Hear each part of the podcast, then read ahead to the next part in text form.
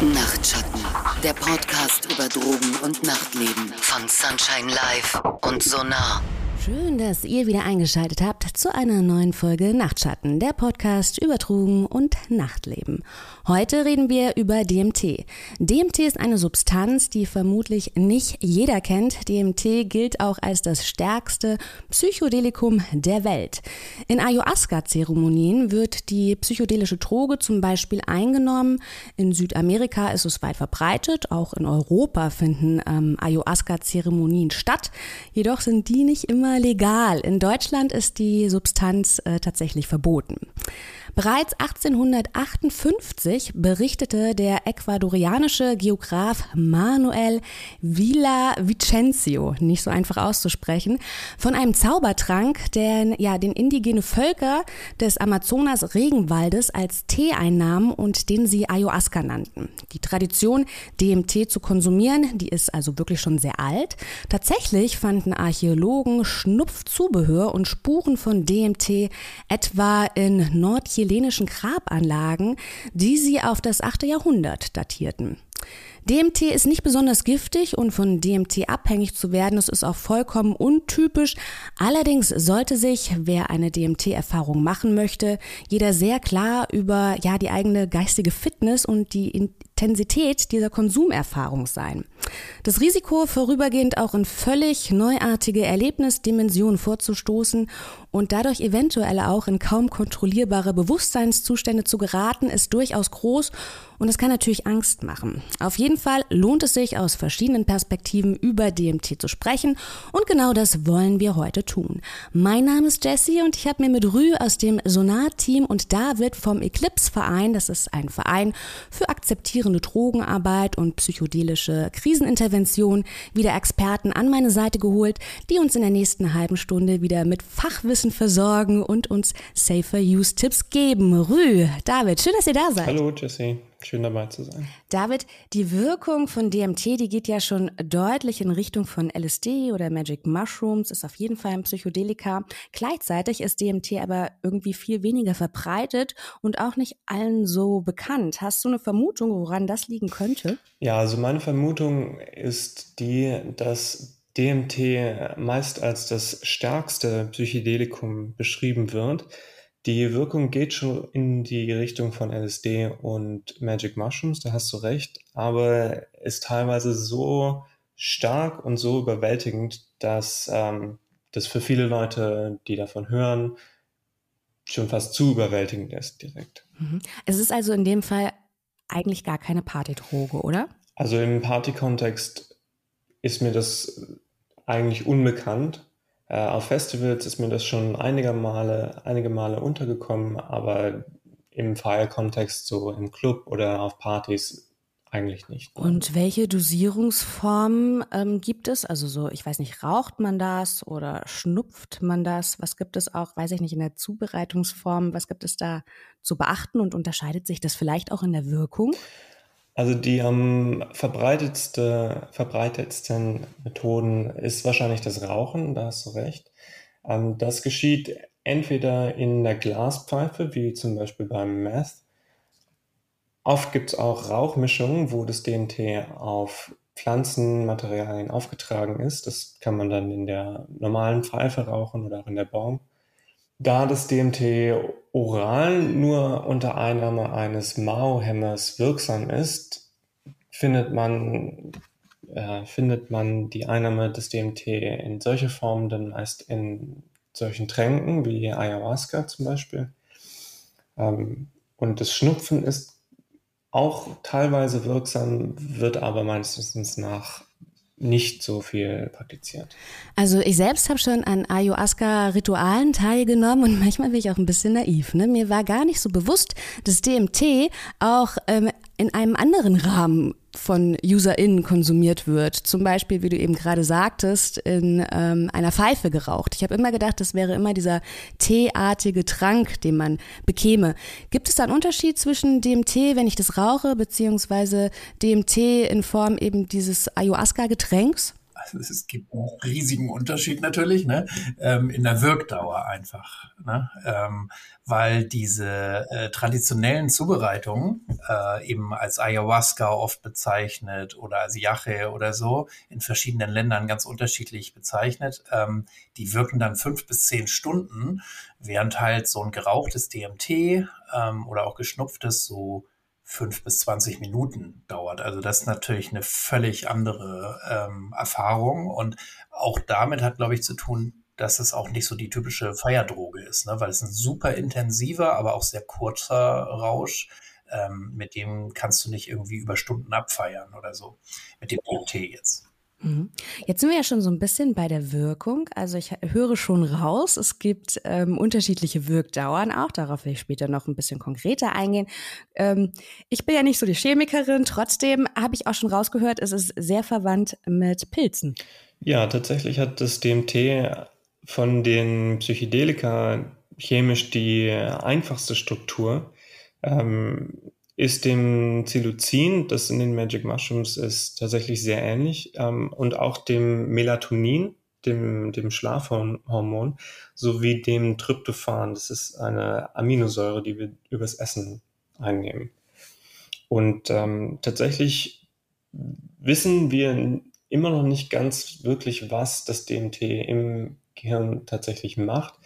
Wir wissen aber, dass es vom Körper selber produziert wird und die neuesten Studien legen tatsächlich nahe, dass das DMT als Neurotransmitter im Gehirn tatsächlich so viel verbreitet ist wie andere Neurotransmitter wie Serotonin, Dopamin und Adrenalin. Zur Vorbereitung auf diese Folge, da lese ich mich ja auch immer ein bisschen ein und ähm, da habe ich schon erkannt, dass äh, wenn man die chemischen Formeln der Substanz liest, DMT nicht gleich DMT ist. Es kommt ja auch in sehr vielen unterschiedlichen Pflanzen vor. Gibt es da auch qualitative Unterschiede? Hm. Also es gibt noch so das 5-Meo-DMT ist wahrscheinlich das verbreitetste oder bekannteste noch ähm, ne, eine kleine Abwandlung sozusagen, wo die Molekularstruktur so ein bisschen ähm, abgewandelt ist, aber der, die Grundstruktur ist eben die gleiche. Und was es auch so gibt, so als Trend, sag ich mal, und äh, viele Leute äh, tauschen darüber so Informationen aus und es äh, verbreitet sich halt so in schamanischen Kontexten immer mehr oder so auch als Heilmethode ist halt ähm, das sogenannte Bufotenin. 5-OH-DMT, äh, es gehört auch zu dieser Familie. Und es gibt noch eine Menge Abwandlungen. Äh, DMT kommt wirklich auch in sehr, sehr vielen Pflanzen ähm, vor. Äh, ja, aber das sind, ähm, das spielt dann eher eine unter, untergeordnete Rolle. Also ich hatte zwar mal äh, Chemie LK, habe das aber abgewählt aus Gründen und das ist mir jetzt schon wieder, da bin ich schon wieder völlig rausrüh. Ähm, Gibt es denn Unterschiede in der Wirkungsweise? Ja, David sagt aber was zu. Das ist immer so eine Frage, ne, die viel diskutiert wird, aber nicht so ganz klar beantwortbar ist, oder? Also generell kann man sagen, dass der Unterschied zwischen DMT und 5-Meo-DMT, was jetzt die beiden verbreitetsten Tryptamin-Derivate sind, sage ich jetzt mal so, ist, dass die Beschreibung des DMT-Rausches eher eine ist von Farben und von äh, eventuell der Begegnung mit, äh, mit Entitäten, mit, mit Geisterwesen wobei die Erfahrung des 5-Meo-DMT meist beschrieben wird als ein gleißend weißes, helles Licht und eine Begegnung mit einer, einer Göttlichkeit statt einer, statt konkreten Lebewesen. Mhm. Aber ich muss wirklich auch immer zur Ergänzung sagen dazu, also es gibt keine klinischen Studien zum Beispiel dazu. Man kann jetzt keine also man hat ganz wenige Studien, wo man das wirklich systematisch mal so unter die Lupe nimmt. Was wir halt kennen, sind ganz viele User-Berichte. Die sind natürlich super wertvoll, weil das ist ja erstmal die Grundlage, die wir haben. Da gibt es irgendwie viele Foren, ne, in denen sowas ausgetauscht wird. Aber man muss immer dazu sagen, oftmals wissen die ähm, User natürlich nicht ganz genau, was sie nun wirklich hatten. So, also das kann man nicht so richtig überprüfen. Und außerdem spielt halt gerade bei den Psychedelika immer Wirkerwartung so eine große Rolle. Ne? Und wenn ich jetzt gehört habe, okay, da kommt jetzt irgendwie 5 Meo und ähm, das macht eben diese besondere Qualität mit diesem gleißenden Licht aus, dann habe ich wirklich auch eine größere Chance, das zu erleben. Äh, das klingt alles mega spirituell. Ich bin für sowas natürlich zu haben, sonst würde ich nicht an Ayahuasca-Zeremonien teilnehmen. Aber ich kann mir auch vorstellen, wenn Leute jetzt, wie du das am Anfang sagtest, David DMT in so einer Glaspfeife rauchen, dass die jetzt vielleicht nicht unbedingt auf die Begegnung mit dem höheren Selbst sind? Gibt es da auch irgendwie klinischere, wissenschaftlicher, therapeutischere Zusammenkünfte, wo man das, weiß ich nicht, vielleicht auch unter Beobachtung, wie bei Ayahuasca-Sessions ja auch, machen kann? Also irgendwie weniger, weniger spirituell? Also ich weiß, dass DMT teilweise schon im Repertoire, im Arsenal von UntergrundtherapeutInnen ist. Ähm, betreute DMT-Sessions außerhalb eines therapeutischen Kontexts sind mir aber auch äh, eher wenig bekannt. Okay. Zu Dauer hatten wir ja schon gesagt, also ganz klassisch, wenn man DMT raucht, dann sind es so fünf bis zwanzig Minuten. Und wenn man dann eben ja Ayahuasca, eine Ayahuasca-Session macht und das dann oral in der flüssigen Form einnimmt, dann hält dieser Trip zwischen fünf bis zehn mhm. Stunden. Ne? Dazu kommt auch noch die Wirkdauer, wenn man es initiiert. Darüber hatten wir noch nicht gesprochen. Da ist die Dauer etwa eine Stunde. Ach, es gibt tatsächlich auch Leute, die sich das spritzen, obwohl nein, eigentlich eigentlich eine unnötige Frage. Da ist sie wieder, ne? Die kindlich naive Jessica. Ich vergesse diese Konsumform ganz oft. Ich weiß auch, dass es Leute gibt, die sich Speed spritzen und dann ist es wahrscheinlich der intensivste Rausch. Genau, aber die halt auch am, also geht ja, man spritzt sich ja dann direkt ins Blut und dadurch ist natürlich die Verfügbarkeit viel höher. Ne? Wenn ich mir was injiziere, also direkt in die Blutbahn, dann ist das ja eins zu eins eigentlich verfügbar im Körper. Ja, da wird nichts gefiltert durch andere Organe und abgebaut vorher. Und insofern kann die Wirkung sich natürlich noch einmal deutlich verstärken und in diesem Falle halt auch länger werden. Jetzt ähm, meine Frage gleich, immer wenn ich initiieren höre, ne? also ich selbst bin ja auch Userin oder Konsumentin, mache ich ja auch kein Geheimnis draus, aber immer wenn es um Spritzen geht, dann denke ich immer so, huh, das ist, äh, ähm, wie, wie ist es mit der Abhängigkeit bei DMT? Bei LSD in der letzten Folge haben wir ja gesagt, das ist im Prinzip schwer möglich, weil man so schnell eine Toleranz entwickelt. Wie ist es bei DMT? Ich habe immer das Gefühl, wenn sobald sich Leute was spritzen, ist das ein Zeichen von Abhängigkeit. Aber da denke ich wahrscheinlich auch in Schubladen. Ne? Ja, einerseits ja, aber erstmal will ich noch mal sagen, also injizieren ist natürlich insofern immer die risikoreichste Form, weil ähm, wenn man sich was direkt in die Blutbahn äh, irgendwie gibt, ja, ähm, dann ist die Wirkung total ungefiltert. Und das Zweite ist eben, äh, wenn du jetzt irgendwie Bakterien, ja, oder wenn du die Einstichstelle, sag mal, verhunzt, ja, da kannst du dir natürlich auch Verletzungen zuziehen und das kann richtig saugefährlich sein. Insofern von dem Aspekt her ist Indizieren immer das risikoreichste. Genau. Und jetzt die andere Frage ist zum Abhängigkeitsaspekt. Das hat damit nicht unmittelbar was zu tun. Klar ist die Wirkung kann deutlich intensiver sein und tatsächlich spielt das bei einigen Drogen auch eine Rolle, ne? zum Beispiel jetzt Opiate, ne? Heroin oder so. Ähm, das ist dann halt nochmal eine Steigerung des Erlebens und das macht die Leute dann noch mehr so dieses Craving, ne? irgendwie diesen Druck oder diese Lust auf den nächsten Schuss, kann das nochmal erhöhen. Ich glaube, das spielt bei DMT eigentlich keine große Rolle, weil das einfach keine alltägliche Erfahrung ist, ja, oder keine immer, also keine Erfahrung, die sich ähm, auf Dauer immer wieder wiederholen lässt und wo man dann noch eine Genusswirkung hat. Ich weiß nicht, ähm, David, ob du das anders darstellen würdest, aber ich würde das erstmal so also sagen. Also tatsächlich ist es beim DNT so, dass sich so gut wie keine Toleranz aufbaut.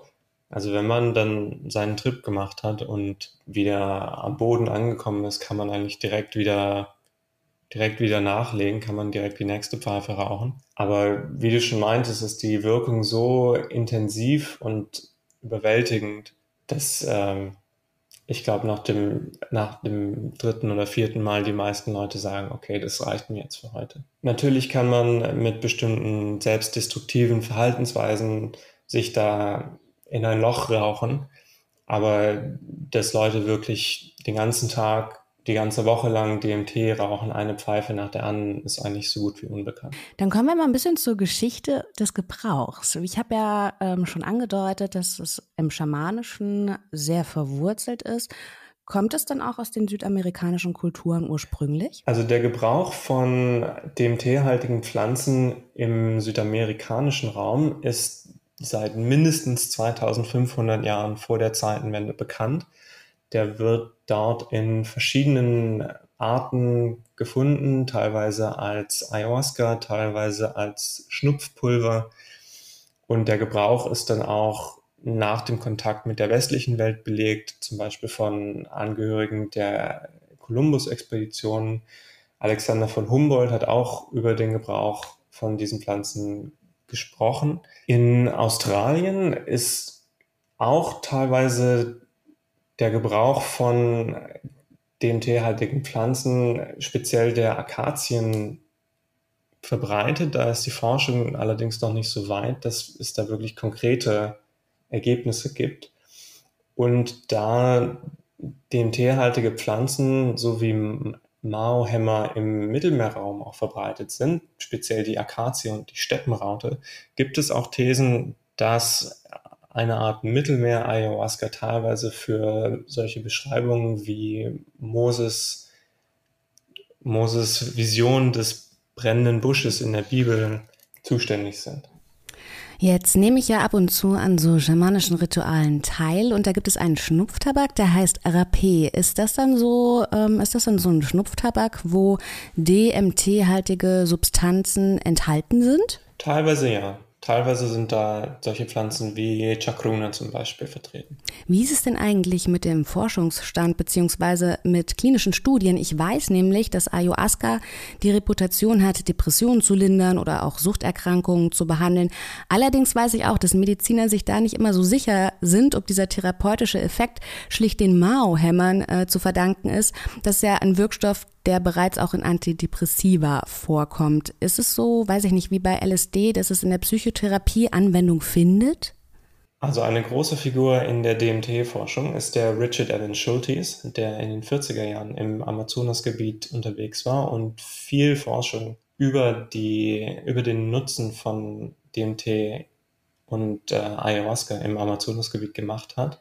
In den 50er Jahren ist dann DMT zum ersten Mal synthetisch hergestellt worden und hat dann aber lange Zeit nicht so viel Beachtung gefunden, bis dann in den 90er Jahren der Rick Strassman eine der ersten großen psychedelischen Studien gemacht hat nach, äh, nach Beginn des äh, War on Drugs und der dann mit dem Tee speziell geforscht hat und ein sehr interessantes Buch darüber geschrieben hat. Was ist denn so die Kernaussage dieses Buchs? Das frage ich mich immer. Man hört immer Studien darüber, und dann frage ich mich immer, was wird da wohl, was wird da wohl erforscht und welche Erkenntnisse hat man da erlangt? Also die Erkenntnis, die Überzeugung von Rick Strassman in seinem Buch DMT, The Spirit Molecule, ist quasi, dass DMT ein oder das Bewusstseinsmolekül ist, und eine Schlüsselrolle bei der Erzeugung des menschlichen Bewusstseins zukommt. Ja, genau, aber ähm, also es ist natürlich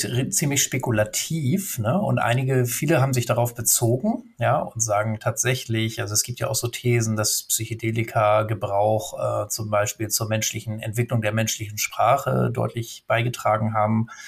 Ähm, so äh, und sie leiten das halt her aus den subjektiven Erfahrungen der Leute, ne? dass sie so übersinnliche Erfahrungen haben und worauf wir jetzt noch nicht so genau eingegangen sind, auch tatsächlich Begegnungen ne, mit größeren Entitäten, wie ähm, David eben schon das genannt hat. Ist DMT, ist es auch ein Stoff, der so schon in unserem Körper vorhanden ist, wenn wir ihn nicht zuführen? Ja, das ist, mhm. das ist der Fall.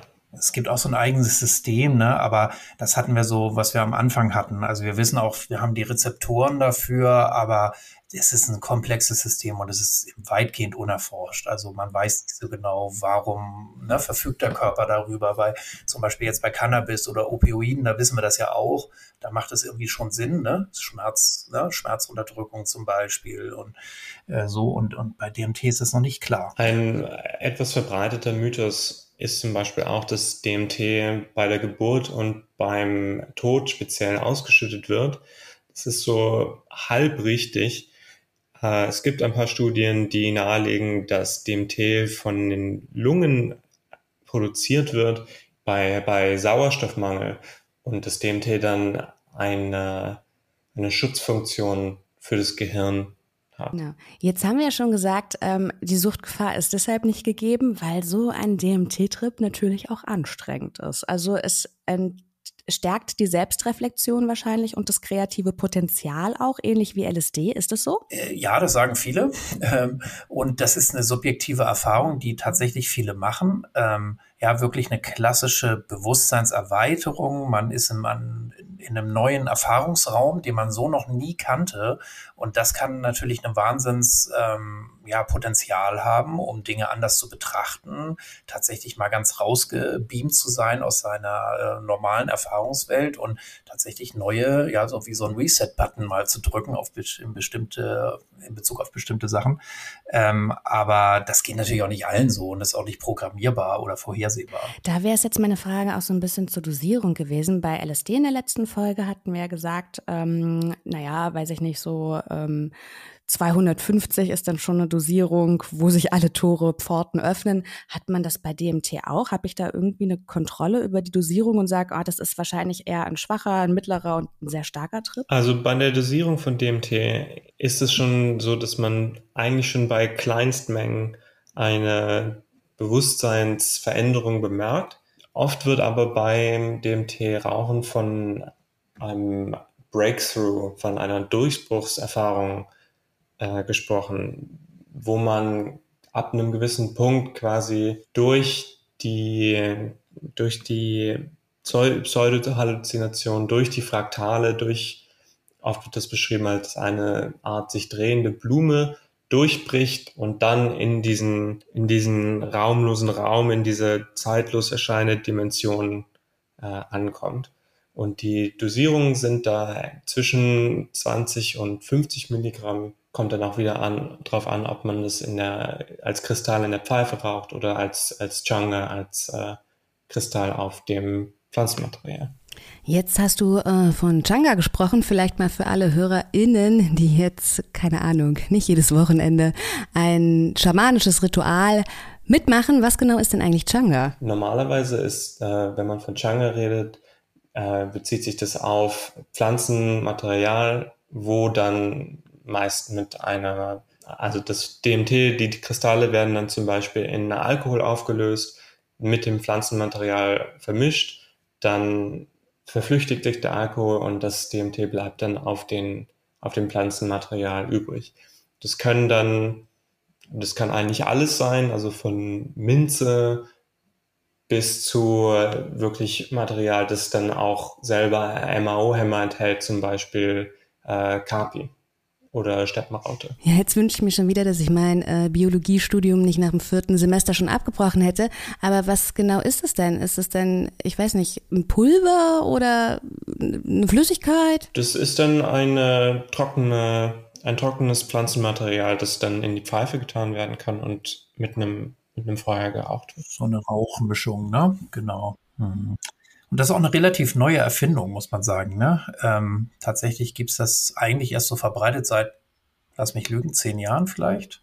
Ähm, weil äh, davor wurde das eigentlich nicht entdeckt. Man hat äh, dann immer DMT ähm, pur rauchen müssen. Und das ist nicht so einfach mit purem DMT, weil man eine sehr große Menge in kurzer Zeit rauchen muss, äh, um tatsächlich solche Erlebnisse zu haben, äh, solche Durchbruchserlebnisse oder so, wo es dann wirklich stark wirkt.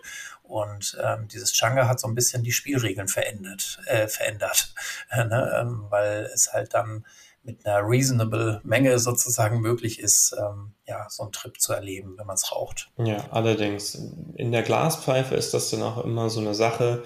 Man hat die Kristalle da drin und muss sie dann verdampfen und dann darf die Flamme nicht zu nah dran sein und dann, wenn die Wirkung dann losgeht, muss man schauen, was man mit diesem heißen, mit dieser heißen Glaspfeife macht. Ähm, da ist das, da ist der Konsum vom Jungle in der Pfeife, in der herkömmlichen Pfeife schon etwas einfacher. Also es klingt für mich total schwierig zu konsumieren und zu kontrollieren. Ich habe vorhin schon mal nach dem therapeutischen Forschungsstand ähm, gefragt, wie gut ist das denn erforscht? Tja, wie gut ist das erforscht? Also ähm, grundsätzlich jetzt mal die psychedelischen Erfahrungen, die sind natürlich auf großes Interesse äh, gestoßen. Ne? Und äh, wie David jetzt schon zitiert hatte, also Rick, Rick Stressman, oh Gott, Zungenbrecher, Rick Stressman hat ähm, da sehr viel zu geforscht, aber jetzt in der Folge natürlich auch viele andere, die das auch nutzbar machen wollen.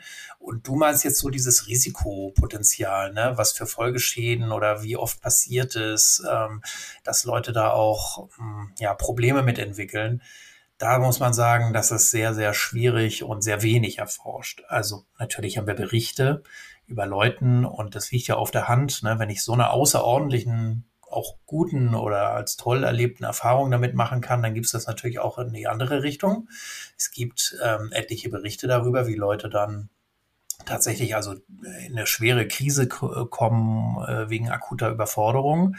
Ähm, aber wie oft das auftritt, ist ganz schwer zu sagen. Da haben wir keine repräsentativen Daten drüber. Mhm. Gibt es sonst noch irgendwelche ähm, Nebenwirkungen? Sage ich jetzt mal, bei LSD waren es ja auch ein bisschen die Krämpfe. Ist das auch hier der Fall? Also ja, es gilt äh, tatsächlich so, äh, das kann passieren, dass man so Krämpfe entwickelt. Vor allen Dingen ähm, kann das auch passieren oder noch mal stärker kann das passieren oder eher kann das passieren, wenn ich ähm, andere äh, Sachen, die auch ähm, möglicherweise Krämpfe auslösen oder dazu beitragen können, dann zusätzlich einnehme. Und bekannt ist es auch, wenn man äh, jetzt bestimmte Cannabis-Sorten ähm, äh, raucht. So, dann können sich auch so Paranoia- und Angstzustände ähm, ergeben, auch Panikattacken. Also wird eigentlich eher von abgeraten ähm, und aber auch Krampfanf Krampfanfälle.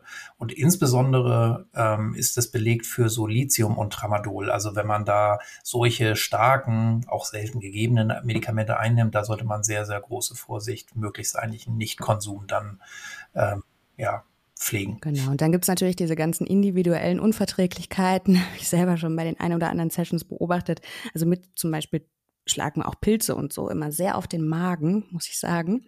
Ähm, das kommt dann eben auch noch dazu, ne? dass es einfach körperliches Unwohlsein auftreten kann. Also das ist vielleicht Vielleicht nochmal ein guter Hinweis auf einen generellen Disclaimer. Also hier im Rahmen dieser Podcasts können wir natürlich nicht leisten, alle Unverträglichkeiten mit aufzulisten. Also jede, jeder, der sich entschließt zu einer DMT-Session oder der überhaupt noch neugierig ist, der muss das nochmal ordentlich nachlesen. Ne? Auf psychonautwiki.org oder äh, bei den Drug Scouts. Ähm, ja, es gibt gute Informationen. Also die sind natürlich super wichtig, das nochmal einzeln durchzugehen. Die Webseite DMT Nexus ist auch ein spezielles Forum, das ich in dieser Hinsicht empfehlen kann. Hm. Zu Safer Use wollen wir gleich noch kommen, abschließend. Ich wollte noch so ein bisschen was zu Trend und Bedeutung heute sagen.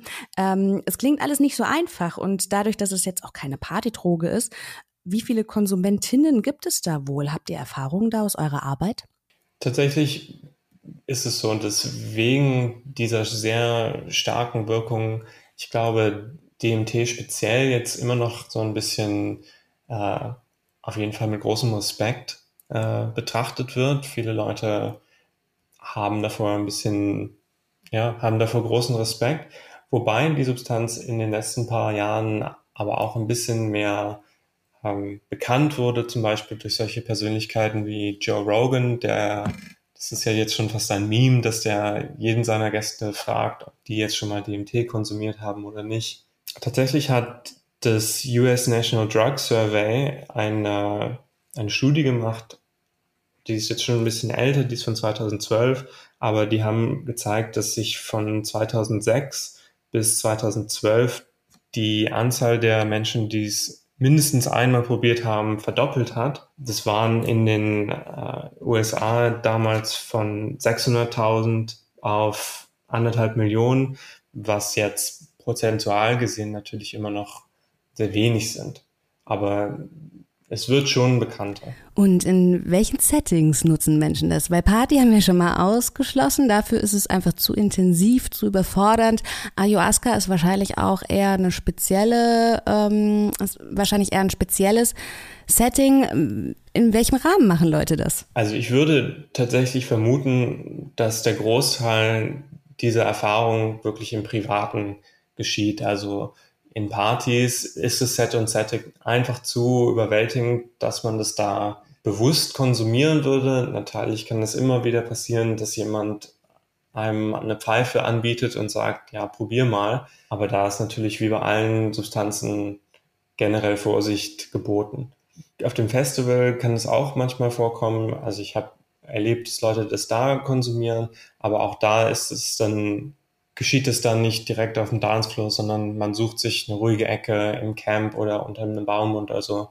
Aber ich glaube tatsächlich, dass der, der Großteil der DMT-Erfahrung äh, zu Hause oder im Privaten geschieht. Wie ist denn das Angebot? Also ich kann es mir schwer vorstellen. Bei Cannabis weiß man, ich weiß nicht, Gramm kostet ein Zehner oder so, je nach Qualität. Und ähm, wie ist es hier? Also auf der Straße findet man DMT eigentlich nicht, würde ich sagen. Auch unter dem im, im regulären Dealer, Dealerinnen-Spektrum ist es dann auch wieder schwer zu bekommen der Großteil der Leute, die DMT wirklich öfter konsumieren, bestellen dann meiner Ansicht nach äh, im, im Internet, wo es dann auch die anderen, die, die anderen Tryptamin-Derivate zu finden gibt.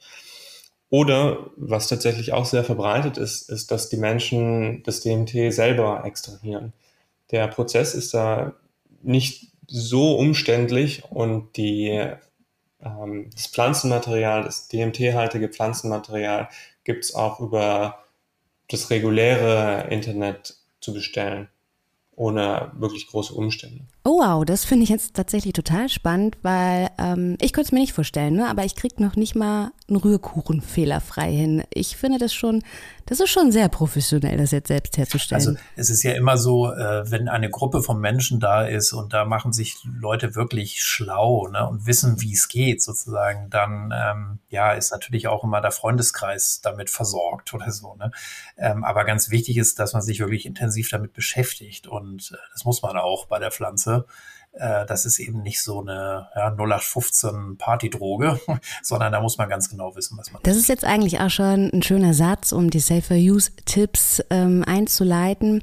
Set und Setting sind sehr, sehr wichtig, sehr entscheidend bei dieser Substanz. Habt ihr denn abgesehen davon noch Safer Use Tipps, die in jedem Fall zu beachten sind? Meine persönlichen Empfehlungen sind es wirklich an einem ruhigen Ort zu machen, am besten unter Aufsicht von, von Freunden, Freundinnen, die dabei sein können und mal die Hand halten können, wenn es dann wirklich zu überwältigend ist. Was auch empfehlenswert ist, ist sich nicht, natürlich wie bei allen anderen Substanzen, sich nicht direkt die volle Ladung reinzupfeifen, sondern vielleicht erstmal mit einem kleinen bisschen antasten und schauen, wie, wie bekommt mir das und das dann auch wirklich jedes Mal zu machen. Also wenn die Wirkung wirklich nur so kurz ist, wenn wir jetzt vom, vom Rauchen reden, dann ist es wirklich empfehlenswert, vielleicht erstmal nur ein bisschen zu, zu konsumieren und zu schauen, wie bekommt mir das heute? Bin ich heute im, im richtigen Mindset? Und danach, 20 Minuten später, äh, kann dann natürlich die volle Ladung kommen. Aber so, dann fange ich wirklich wieder mit Milligramm an, so bei 20 oder so. Also ne? ich würde sagen, ja, beziehungsweise wenn man jetzt wirklich Erstkonsumentin oder Konsument ist, dann sollte man das nochmal deutlich reduzieren. Ja, also klar, wir sind ein Safer Use Projekt. Ähm, ja, jeder äh, und jede muss selber entscheiden, ne, wie man rangeht.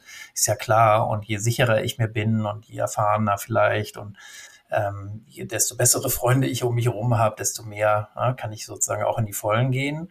Und ja, 20 ist jetzt noch keine riesige Dosis. Trotzdem würden wir natürlich immer empfehlen, mit einer viel geringeren Dosis anzufangen, weil dann kann man auch individuelle Unverträglichkeiten nochmal abchecken und eben auch, also das ist ja das Besondere auch an DMT, da passiert schon was mit wenigen Milligramm. Also insofern würde ich auch erstmal sagen, klar, also Safety First, ähm, geh mit weniger ran, teste erstmal eine kleine, kleine Menge überhaupt aus. Und Stichwort Safety First, ich habe es vorhin schon mal angesprochen, aber was dann tatsächlich mit der Pfeife passiert, wenn man sie dann in der Hand hält, also diese, diese Wirkung, wenn man das raucht, die kommt so schnell und kann so wirklich schnell überwältigend sein, dass man sich vorher Gedanken machen sollte, wo lege ich denn jetzt die Pfeife ab? Besonders wenn es eine Glaspfeife ist, ist es schon vorgekommen, dass Menschen geraucht haben, sich dann hingelegt haben, nicht an die Pfeife gedacht haben und dann aus ihrem Trip gekommen sind mit einer Verbrennung am Bein oder am Arm. Ja. Am besten halt, ähm, jemand sitzt direkt daneben und nimmt die Pfeife dann aus der Hand. Also es klingt einfach äh, sehr, sehr Woodstock. Aber wir haben ja schon gesagt, eine psychische Überforderung, die kann bei Überdosierung durchaus passieren. Eine körperliche Abhängigkeit in dem Sinn gibt es erstmal nicht. Allerdings sollte man jetzt auf eine Sache nochmal äh, Hinweis geben, nämlich ähm, eine ganz, ganz wichtige Rolle bei diesen äh, DMT-Wirkungen spielen sogenannte MAO-Hämmer, ähm, Monoaminooxidase. Die äh, bauen nämlich dieses DMT ganz gleich wieder ab. Deshalb nennen, äh, merken wir auch im Alltag eigentlich nichts davon, dass wir ständig DMT produzieren, weil wir äh, bauen es super schnell wieder ab. Und wir hatten ja auch gesagt, so DMT geraucht, also das kann bis 20 Minuten gehen, aber das ist ja insgesamt doch eine sehr kurze Wirkdauer. Und was jetzt aber passiert, äh, wenn ich bestimmte Nahrungsmittel äh, einnehme, dann hemme ich diese Monoaminooxidase oder auch bestimmte Arzneimittel. Und die verlängern und verstärken halt diesen Trip so extrem. Und das ist auch das Prinzip, auf dem Ayahuasca-Einnahme beruht. Äh, die dauert dann ja, wie gesagt, so bis zu zehn Stunden zum Beispiel. Und wenn ich jetzt Mauhämmer eingenommen habe, also auch gegessen habe vorher, also wie gesagt, bestimmte Medikamente gibt's auch, aber zum Beispiel gehört da auch zu gereifter Käse, ähm, Frischkäse auch, aber sowas wie Parmesan oder Pecorino zum Beispiel ist bekannt dafür, äh, Backhefe, es gibt so bestimmte Biersorten, Tofu, Sojabohnen oder Teriyaki ist auch bekannt dafür, aber auch Tee und Kaffee nicht ganz so ähm, nicht ganz so intensiv, ähm, die verstärken und verlängern deutlich diesen Trip. Und das ist äh, eventuell dann natürlich sehr unangenehm. Also da muss man wirklich auch nochmal drauf achten. Das ist auch etwas, was ich an dieser Stelle auch noch bestätigen möchte. Zum Beispiel, wenn man einen Ayahuasca oder auch Kambo-Trip macht, dann geht man da nicht einfach hin und nimmt das, sondern dann bekommt man oder ich fange schon eine Woche vorher an, meinen Körper darauf vorzubereiten. Man bekommt dann auch eine Liste, wie du eben sagtest, mit Lebensmitteln, auf die man bitte verzichten sollte. Also man stellt sich da im Vorfeld schon irgendwie sowohl körperlich als auch mental drauf ein. Ne? Das ist jetzt nicht einfach was, wo man sagt, oh ja, super, 19 Uhr bietet sich die Chance, jetzt ist 18 Uhr, machen wir das. Also ist beim gerauchten DMT spielt es nicht so eine riesige Rolle, ne? weil es ja eben relativ kurzer Trip ist. Aber ähm, ja, es kann das deutlich verstärken und das kann dann auch im Zweifelsfall sehr unangenehm zum Beispiel werden oder auch im Einzelfall gefährlich, weil es eben dann solche Krämpfe zum Beispiel geben könnte. Jetzt gibt es ja auch beim Rauchen ähm, Unterschiede. In der Folge von Cannabis haben wir zum Beispiel gesagt, dass das Vapen ja einfach die äh, im Safer Use das Optimalste ist. Würdet ihr das hier auch empfehlen? Ja, Mal generell ja. Ich weiß nicht, was du dazu sagst, äh, David. Und also es gibt da nämlich so Selbstbausätze, äh, musste man sich auch im Internet eigentlich mal ein bisschen angucken. Und es gibt auch tatsächlich ähm, Vape-Sticks oder äh, wie nennt man die? Also äh, Vapen ist auf jeden Fall eine gute, ähm, gute Idee, weil man natürlich die Schadstoffe deutlich reduzieren kann. Ja, allerdings. Also für den, für den Normalverbraucher, für die Normalverbraucherin, die das vielleicht mal so ausprobieren möchte oder nur so hin und wieder macht, würde ich vielleicht das, das Changa empfehlen. Einfach der, der Einfachheit weiter. Aber wenn man sich da ein bisschen investieren möchte und äh, auch auf seinen Körper, auf seine Lunge achten möchte, dann ist das Verdampfen natürlich das, äh, die beste Option. Ja, und man hat halt nicht die, äh, das heiße Crackpfeifchen, wollte ich schon sagen, äh, die heiße Pfeife, die einem Verbrennungen irgendwie verursachen könnte. Jetzt habe ich abschließend eigentlich nur noch Fragen zum Mischkonsum. Beim LS, bei der Folge von LSD haben wir schon gesagt, mh, hm, eigentlich nie so eine gute Idee. Ist es bei DMT genauso? Würdet ihr erstmal von abraten? Ja, ähnlich eigentlich wie beim LSD, würde ich sagen. Also es kommen eben diese Mauerhämmer, sind wirklich nochmal ganz, ganz wichtig. Äh, das steht bei den Medikamenten auch mit drauf, ob die Mau-Inhibitoren, also Hämmer sind oder nicht. Ähm, da gibt es auch einige HIV-Medikamente zum Beispiel, äh, mit denen ja, gibt so unangenehme oder solche Wechselwirkungen. Und generell ist es, also ein größeres Thema ist so Upper-Konsum und Psychedelika, weil äh, viele dann doch so eine Absturzgefahr ähm, dann erleben, ja, oder Abstürze eher erleben, ähm, weil das nicht gut harmoniert. Wenn man sehr stark aufgeputscht ist, äh, das kann auch im Einzelfall sogar gefährlich werden, aber vor allen Dingen ist es so das unangenehme Erleben. Also deshalb sollte man da sehr vorsichtig sein. Ja, DMT hat auch teilweise die Nebenwirkung, den Blutdruck zu erhöhen und das dann mit anderen Appern zu verbinden, ist dann natürlich auch ein Risiko. Ähm, und natürlich auch andere Psychedelika, äh, weil die verstärken natürlich dann wechselseitig die Wirkung. Also auch hier bei DMT spielt es wegen der kurzen Wirkung jetzt nicht so eine Riesenrolle, aber trotzdem sollte man da sehr vorsichtig mit sein. Und wenn man die Substanz noch nicht so ganz genau einschätzen kann und kennt, äh, umso vorsichtiger. Okay, ich habe euch jetzt heute mit meinen Fragen ein bisschen länger als ähm, gewöhnlich gelöchert. Wenn der Hörer oder die Hörerin dennoch noch mehr Informationen haben möchte, welche Anlaufstellen gibt es da beziehungsweise was würdet ihr empfehlen? Also äh, im deutschsprachigen kann ich sehr dieses Buch empfehlen, das wir für die Vorbereitung für die Folge hier benutzt haben. Das ist DMT Forschung, Anwendung, Kultur von Markus Berger.